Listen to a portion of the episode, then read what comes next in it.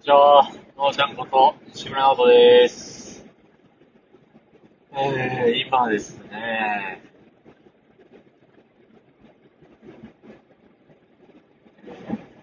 あ東京のね、あの、3日間のアイドルメンバーシップ終わりまして、京都帰りまして、で、まあ、えー、一晩ね、ゆっくり休んでですね、えー、今ね、岐阜に、岐阜におります。はい。えー、なぜ、なぜかと言いますとですね、えー、友達と、えー会うためにですね、えー岐阜ですね、えー白川郷に向かっております。はい。えー白川郷はですね、結構特別な、あのー あの場所というか、思い出がありましてですね、なんかインスタグラムの昔、昔っていうか、まあ結構戻ってもらったら、なんか若い時の僕の写真が2枚ぐらいかな、なんかあるとは思うんですけど、真冬の白川郷にね、行ったのがね、24歳ぐらいかな。なんで、まあ、もう5年以上前になる。6年ぐらい前、もっとか。うん。それぐらいなんですけど。うん。誰と行ったかで言いますとですね、いつかのラジオでお話ししたかもしれないですけど、え僕がこの染色藍染めのね、えー、愛の、えー、世界ですね、踏み入れる、えー、入っていくきっかけにもなってますね。えー、人物がいるんですよ。まあ、新潟県のね、えー、酒屋の、えー、お仕事で、今、新潟に帰ったりしてるんですけども、ちょうど僕会社員、おめちゃめちゃ綺麗。山、山に川に、もう、なんすか、山なんか、やば。うんそう、えー、なんだっけ。あ、そう、会社員ね。会社員を、えー、20、2、3ぐらい、ぐらいの時かな。まあ、あんま覚えてないですけど。あのー、やったんですよね。みんなが多分大学出るタイミングぐらいで、まあ、なんか僕も目の前でアルバイトしてたところにですね、ちょっと社員になろうかなと思って、えー、アルバイト、普通のね、アルバイト、いろんなアルバイトしてたんですけども、サッカーのコーチしたりね、うん、まあパン焼いたりとか、まあ古着屋とか叩いたりとかしてね、で、まあ、社員に上がろうと思ってね、社員希望して、これ半年、1年ぐらいかな、変わったかな。だから、20、半年ぐらい。なんか、2年半とかかな、あの、社員してたんですよね。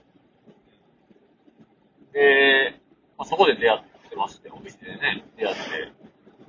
で、そこから仲良くなってね、で、まあ、プライベートを共に過ごしてですね、なんかこう、まあ、生き方みたいなところもですね、まあ、夜通し、まあ、全然お酒強くない僕は、あのね、お酒飲みながら話して、で、まあ、奈良に、えー移動でね、で、まあ、お店が移動して、お店が移動っていうか、僕が移動して、そう。で、まあ、奈良にいながらも、京都、あその後京都にね、えー、新潟の方から、えー京都にチェリスったタイミングで、えー、僕と出会ってるんですけども、で、まあ、えー、奈良から京都ずっと来たりとかして、まあ、よくはあったんですよね。なんかね、まあ、ビジョンですよ。あの、頭の中で思い描くことだったりとか、まあ、生き方、なんか、自分らしさとか、こうね、えー、見つめ直せたきっかけにもなったんですけども、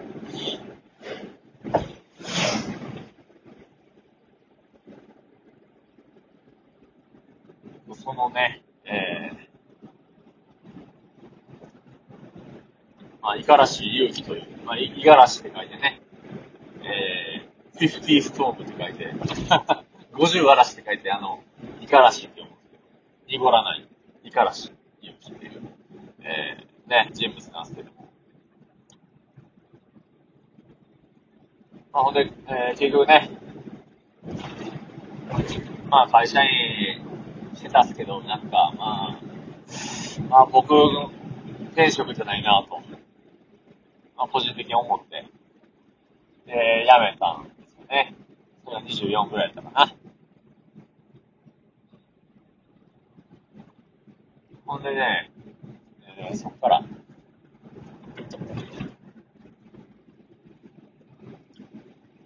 えー、京都のね、結構街中にはなるんですけど、大宮という場所があるんですよね。阪急大宮駅ですよね。大宮駅の近くにですね、えー、まあ家を借りて、シェアハウスしたんですよ。で、まあもう毎日のようにね、えー、その勇気とですね、用紙ね、語ったり、まあ二人でどっか出かけて、えー、ああでもない、こうでもないっつって。いや、なんか、やっぱ俺、俺らはこっちだよなとか、やっぱ直人は、えー、これやってる時が一番光ってるとかね、直人はこういうの向いてると思うとかね、まあまあ、こう、お互いにこう投げ合ってですね、うん。で、こう、どんどんどんどん、まあ、そのクリエイティブな脳をね、働かして、こっちの方に行ったわけなんですけども。うん、で、まあ、25歳で、えー、ね、東島の方に、引っ越し、とりあえず物件だけ押さえて、1ヶ月分だけ家賃払って、まあ、引っ越したら住めるっていうね、えー、状態にして、夜行バスで身を移してですね、そう。小神ブリッジ。小神うーわ。これやべえ。やーば。エメラルドブルーの、えー、カムなんかこれ。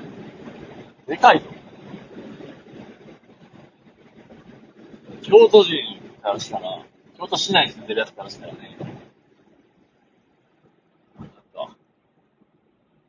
すごい水たまり。水たまりあの、すごい。白川村に、はい、入ったかな。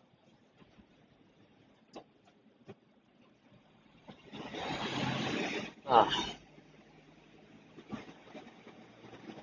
そうね。で、うん。で、まあ、会社員時代はね、あのまあ、ファッションが好きでですね、まあ、まあね、そんないろんなブランドを着あさってはないんですけども、まあ、背景のあるものが結構好きでですね、で、古いもの、歴史あるものも結構好きで、まあ、アメリカのね、あの、ヴィンテージとかから、えー、結構触れていったりして、で、まあ、おもろいなと、背景のあるもの面白いなと、そういうものをね、こう、えー、触れてきて、で、面白いなと。まあ、わかりやすく言ったら、リーバイスの古いデニムとかあるじゃないですかね。うん。ま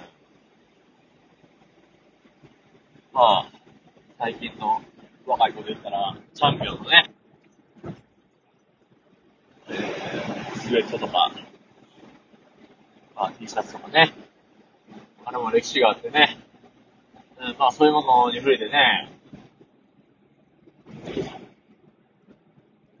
で、同時にですね、その勇気も、あの、服飾の専門出てましてね、はい。で、まあ日本の古いものに入っていったわけなんですよね。まあ骨董石とか、うん。まあ主にその、服飾の学校から出てる彼と、まあ、このファッションが好きだった僕からすると、やっぱり、えー、なんかその、まあ、なんていうんですか、陶器とか、まあ、人形とか、えー、なんでしょう？あそういうのじゃなくてですね、まあ、ファッションの方から入っていったわけなんですけど言ったら、まあ、オールドクロスですね。まあ、古い布ですね、日本の。うん、鉄麦手織りの、えー、このムラのあるいびつな、なんならちょっとボロボロの、えー、破れたりもしてる。それをまたリペアして、えー、ね、そこで、もう手縫いですよ。何回も、えー、破れたりしたら、また他のところから生地持ってきてね、えー、いやー、そうですね。あ一から言ったらパッチワークってあるじゃないですか。いろんなこう、歯切れをこう、縫い合わせたようなやつですね。あれがわかりやすいかな。うん。そうなんですよ。まあ、手仕事が好きでですね。うん。これか？はい。まあ、手仕事が好きで。で、まあ、竹細工だったりとか、まあ、ね、まあ、その他いろんなものに触れて、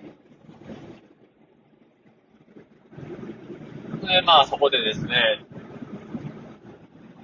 まあいろんな染色をね、ちょっと調べたり、本買ったりして、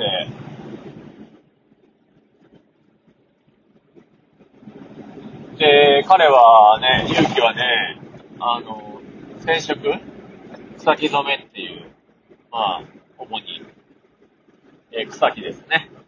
まあいろんな、まあ植物だったり、あとは、まあ、一部、虫から取ったりすることもあるんですけども、まあ、葉っぱとか、茎とか、えー、根っことか、木の皮とかね、えそういうものから色をいただいて、染色するっていうのがあるんですけども、で全部、いろんな植物とかいろんなもの全部ひっくるめて草木染めっていうようになるんですけど、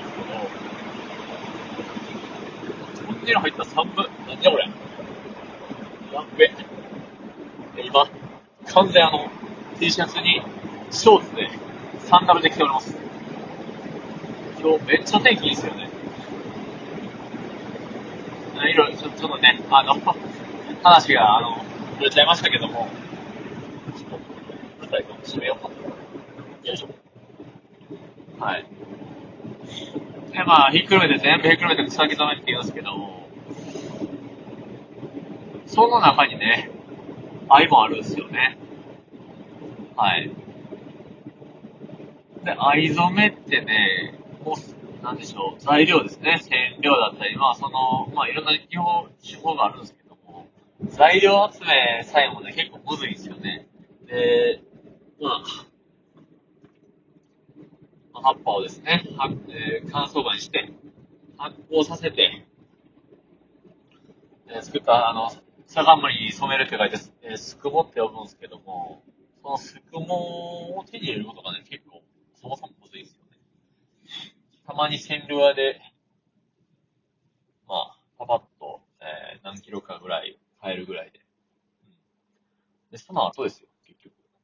材料、ね、あったとしてもね、駅が作れないんですよ。まあ、簡単にってことですね。簡単に駅が作れないですよね。うん。というのは、あの、まあ、愛の染色液の作り方っていうのはね、あの、いろんな文献あるんですけども、あの、全部分量違うんですよね、書いてるのが。うん。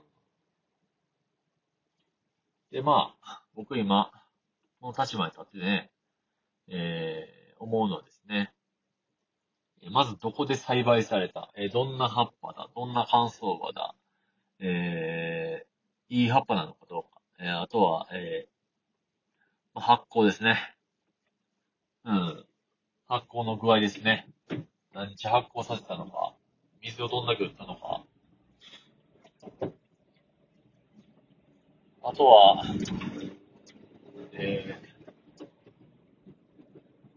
まあ僕のね、この藍染め体験とかに、えー、ご参加いただいた方はご存知だと思うんですけども、えー、その、サガンムに染めるって書いて、すくもですね。すくも以外にもね、あの、アクだったり、いろんなものがあるんですよね。で、それのね、作り方でもね、結局、言い出したらね、全部違うんですよ。はい。言うたら、まずすくもを作る。言うたら、藍農家ですね。藍農家も、えー、それぞれね、すくもに癖があるんですよね。うん。それは分量ちゃいますよね。その、混ぜ混ぜしたり、ね。する、そう言うたら、まあ料理と一緒ですよ。本当に。みんなちゃいますよね。うん。そう。で、まあ、まあ、まず難しいですよね、結構。うん。で、勇気とね、何か、染料屋で、染料手に入れて、なんか染めようかと。で、まあ、生地も買ってね、生地屋さんで買って、染めようかってなったんですよ。で、一番最初にね、僕が染色ですね、草木染めの経験をしたのは、で、その勇気と一緒に冷めたんですけども、あかね染めっていうやつですね。あかねですね。まあ、インドあかねなんですけども。あと、スオーっていう染料ですね。はい。このスオーと、まあ、インドあかね、あかねですね。えー、これをですね、赤系の染料なんですよ、両方ね。赤とか、まあ、紫っぽい、赤紫っぽい感じですね。それをね、えー、ある、スタジオみたいなとこがあって、そこに持ち込んだらね、いろんな染色層というか、その、まあ、火使えたりとか、乾燥部屋ですね、えー、生地を乾かしたりする場所もあったりとか、もう整ってる場所があるんですけど、スタジオがあって、そこに持ち込んで、京都なんですけども、同志社大学に近かったのが確か、で、そこに持ち込んで、茜の糸巣大染めをしたっていうのが、僕が初めて自分の手で染色したっていう。まあ、衝撃、衝撃的でしたね、あれは。これかと。これが自然の色かと。で、これが、え自分の手で染色する楽しさかと。はい。初めて経験したのが、このタイミングですね。20、そうだね。4ぐらいかな。はい。でね。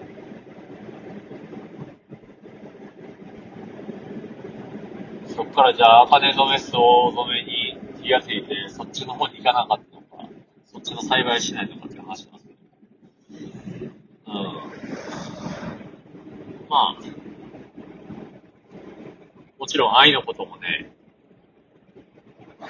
いろいろ本、本見たり、まあ勉強したりして、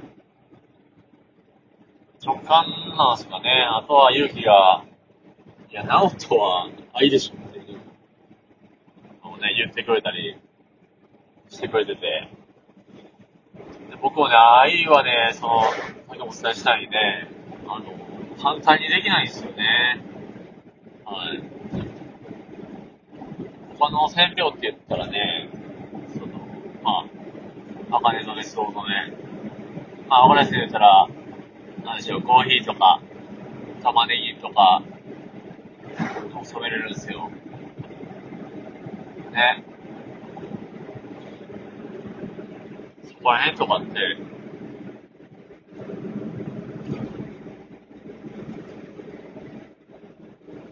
あの、お湯でね、ぐちぐち煮たらね、そのお湯がですね、真っ赤くなったりするんですよ。そこにジャブジャブ、えー、つけてですね、布をね、つけて染色したりするんですよ。服とかね、染色するんですけども。えー、ああいうはね、お湯じゃ、え色が出ないですよね。まあ、その、まあ、奥の深さというか、はい。まあ、あとは、まあ、直感ではありますね。はい。だから僕ね、藍染め体験とかして、えー、うわ、これやってなって気がついて、徳島に行ったわけじゃないんですよね。体験してないんですよ。じゃあなんでやってた？やっぱ、あの、古い布を触ってたからなんですよね。古布。古い布って書いて古布とか、あとは、あの、ボロっていうね、ランルって言ったりもするんですけども、そういう、ね、古い布に触ってたんですよ。アイドメのね、古い布に触ってたんで、まあ、そこでね、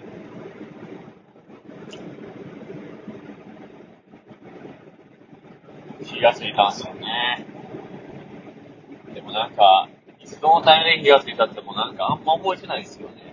気づいたら徳島にいたっていうのは、なんか、一番こう、しっくりくるというか、ね、なんか、なんや、スーモとか、なんか、ああいう物件のサイトを調べて、もうそっとこう、なんか、物件を押さえて、なんかしてましたね。うん。まあ、ね、仕事辞めるっていうのをね、いきなり言い出すもんですからね。まあ、周りの方には、もういきなりやなっていう。まあ、まあ、マジで？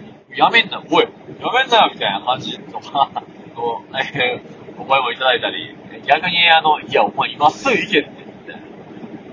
もう迷ってるんで今すぐ行けみたいな感じでね、うん、言ってくれる人もいたり、ね、いろんな人いましたけども、うん、まあそんな流れなんですよね。はい。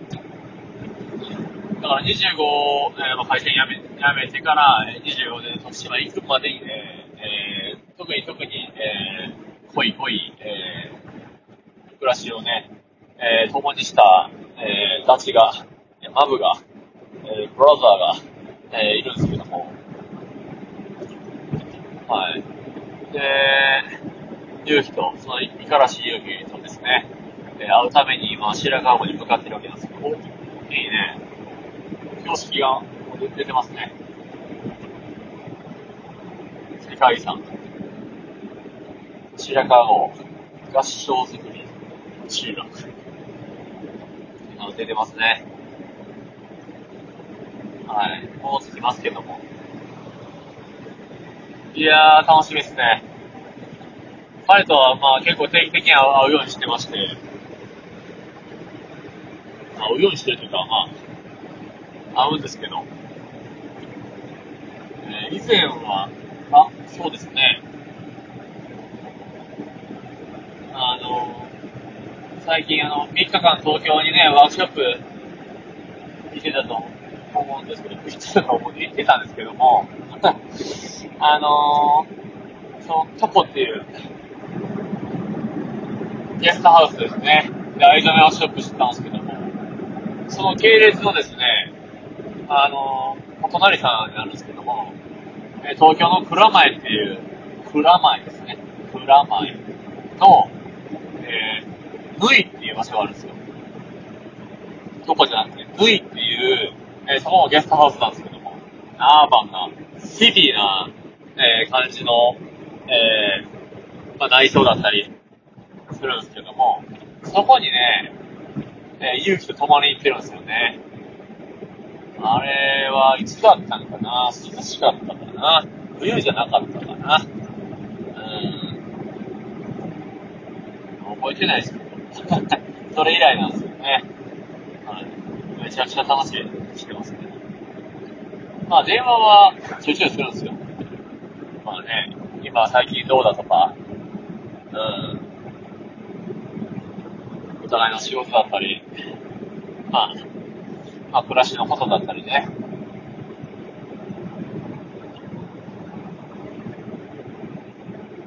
いやー、面白いな僕の中でかなりでかい存在ですよね。彼いなかったらね、僕この愛の世界に入ってない。これは結構マジで言い切れますね。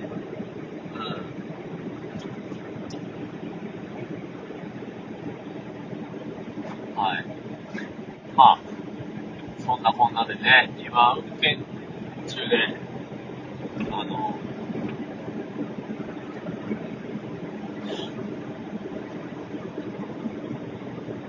大自然ですね。岐阜、これ岐阜ね。岐阜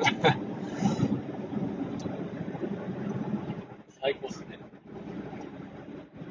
以前、ああ、そうね。前回会った、った時は、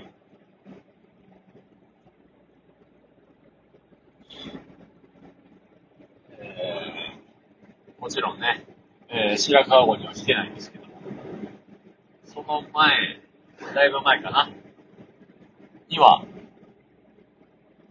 えー、一緒に真冬白川郷行って、もう雪だらけっすよ。はい。で、全然もう、はい。コロコロナもない、ないですよ、そんな。コロナの、えー、効の字もないですよ。はい。でね、いやー、いい思い出があるんですよ。今でも、あの、電話してたらその話なんですけど、めっちゃおもろい、まあね、いろんな思い出があったりするんですけど。で、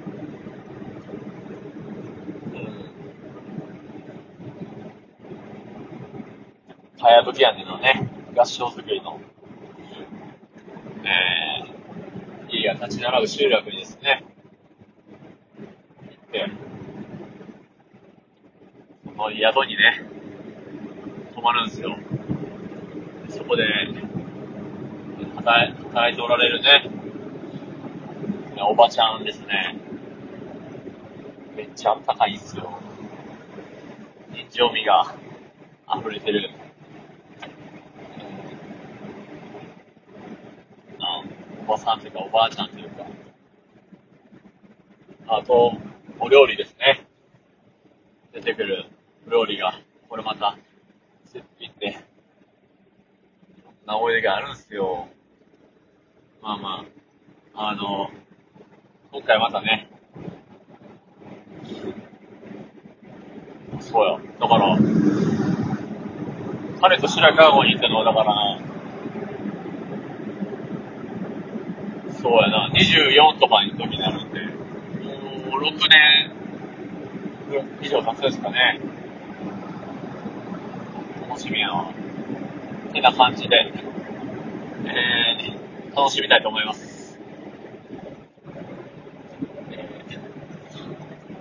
高速降りて、で、この、やばいな。この山と、川と、この一本道ですね。このずっと曲がり角もない、こうずーっと一本道ですね。はい。